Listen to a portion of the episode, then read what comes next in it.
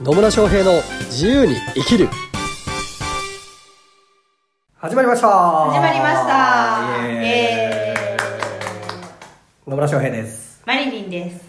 はいというわけでねまた今日も野村とマリリンの軽快なトークが繰り広げられるというこ 軽快なトーク。軽快なトークが繰り広げられるというね。ね、まあ、ビジネスのことだったりとか、自由に生きるとは何なのかということについてまたお伝えしていければなと思います。はいはい。そしてマリリンから聞きたいことがあるということで。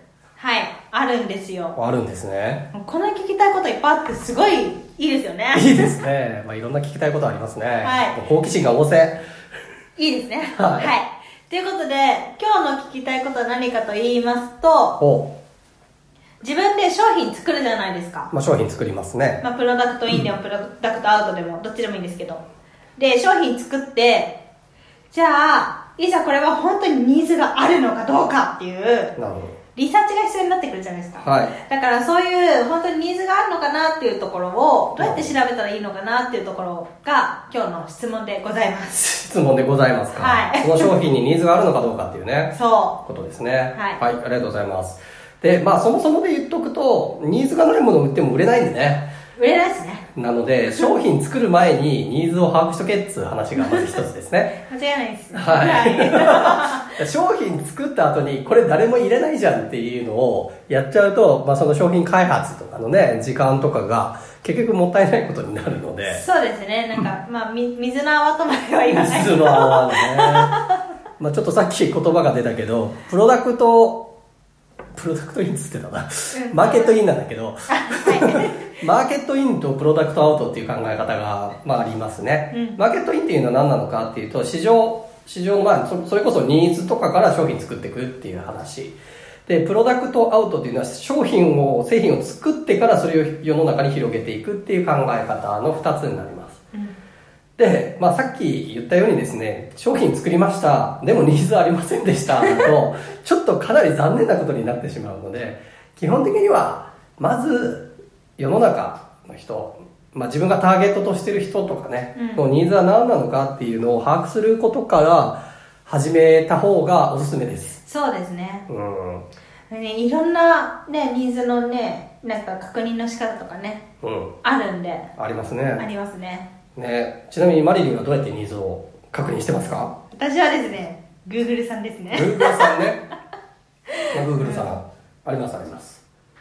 あれは便利ですね。便利ですか？ちなみにどういうふうにそれのニーズ、Google さんに聞いてるんですか？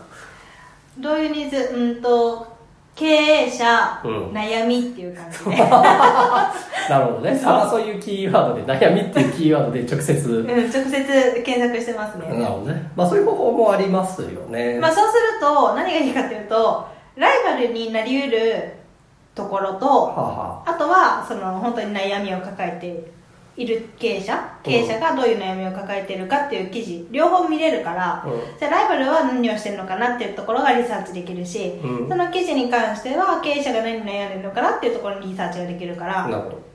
だから Google さんは結構使えますね。Google さんは使いますよね。は本当。大体なんかいろいろ答えてくれますからね、あの方そうですね。OKGoogle でなんか言ってくれるからね。なるほどね。まあそうやって、いわゆるね、インターネットを使って情報収集をするっていうのも一つのうん。方法としてはありますね。ありますね。あとはそのなんか経営者のリストを持ってる人だったりとか自分のターゲットにする人のリストを持ってる人。とつながった時にこういうことを考えてるんですっていう自分の考えを伝えることで、あのそういうところってやっぱりいろんな人と話したりとかしてるじゃないですか、はいはいはい。だからあじゃあこういうのを求めてる人もいるからそれはあると思うよとか言ってくれたりとかするんで、そういう、うそうやって出会った人出会って自分のターゲットのリストを持ってる人に出会った時にうそういうことを伝えうんと言ったりはしますねん。なるほどね。確かに。まあそういうふうな、まあ、リストを持ってる人、要は、えっ、と、マリリンならマリリンがターゲットとしている人たちとつながりを多く持ってる人に会った時にこんなこと考えてますよって言って、その、その人の反応を見てうんいくっていう。そうですね、うん。まあそれもありですうね。ん、まああとは、直接聞くっていうのもありですねありですよね。はそもそもターゲットとなりそうな人たちに何悩んでんの？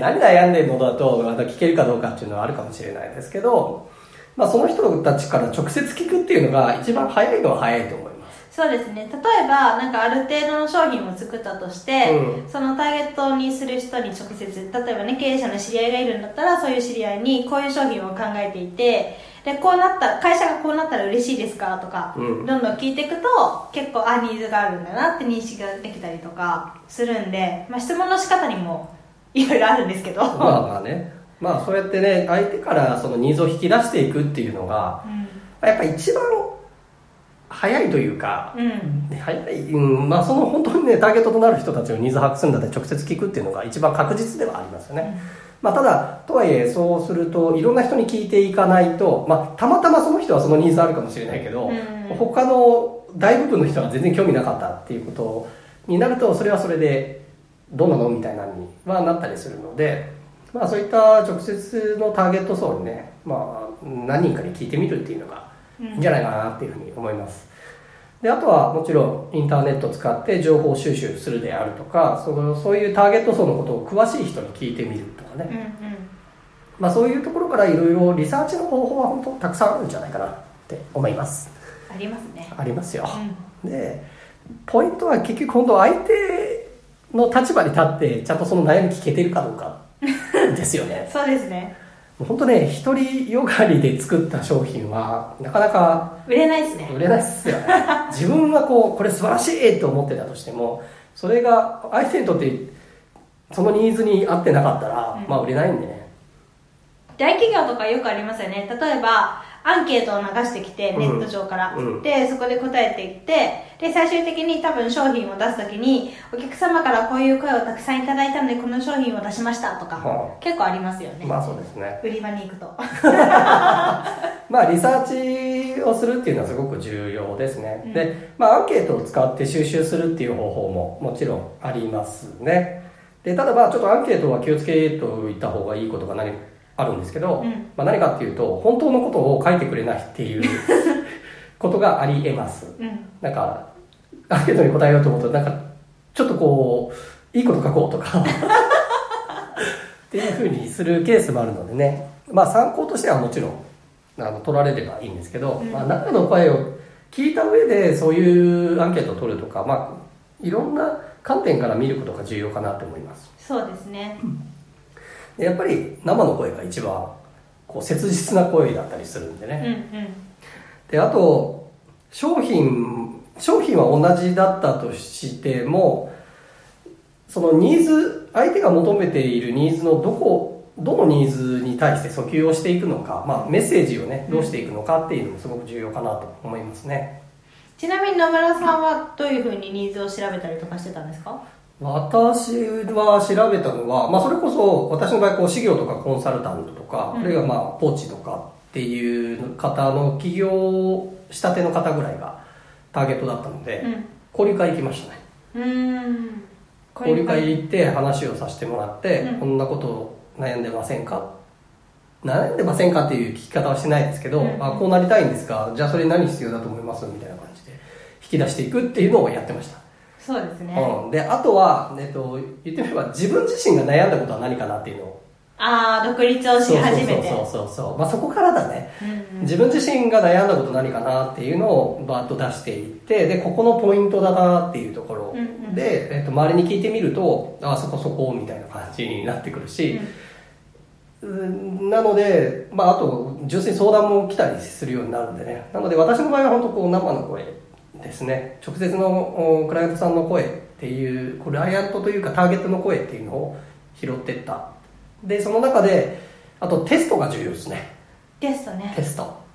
テストです。いきなり最初からこれがバチッと決まるっていうことではない可能性があるので、うん投げかけてみて反応良かった悪かった。じゃあこれ響くんだなみたいなのをテストしていくっていうのも繰り返しやっていきました、うテストね重要ですね。ん、重要なんですよ。これがいいいって思った時にバッて出しても結局反応がうん。そんななかったら意味ないですよね、そうそうそう。なのでね。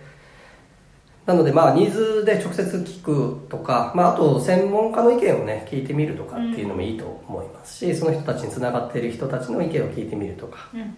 あるいはまあアンケート取るとかやり方はいろいろですがまあ本当に何が重要かっていうと結局価値を提供するっていうのはねニーズをてニーズに対してそのニーズを満たすものを提供しないと売れないっていうことなのでしっかりと相手が何に悩んでるのかなとかどうなりたいのかなとかっていうことを相手の立場に立ってしっかりと考える。うん。あるいは情報収集する。そこが一番重要かなと思います。そうですね。はい、はい。というわけで今日はそんな感じで最後までお聞きいただきありがとうございます。ありがとうございそんなま感じってどんな感じだってすねね。ねなのでまあしっかりとニーズをね把握していくっていうのは本当ビジネスにおいてとても重要なことになりますのでぜひ自分のターゲットの、ね、ニーズが何なのかっていうのを把握してみてください。では最後までお聞きいただきありがとうございます。ありがとうございます。また質問やコメントなどありましたらお気軽にお問い合わせください。ではまた次回お会いしましょうさよなら。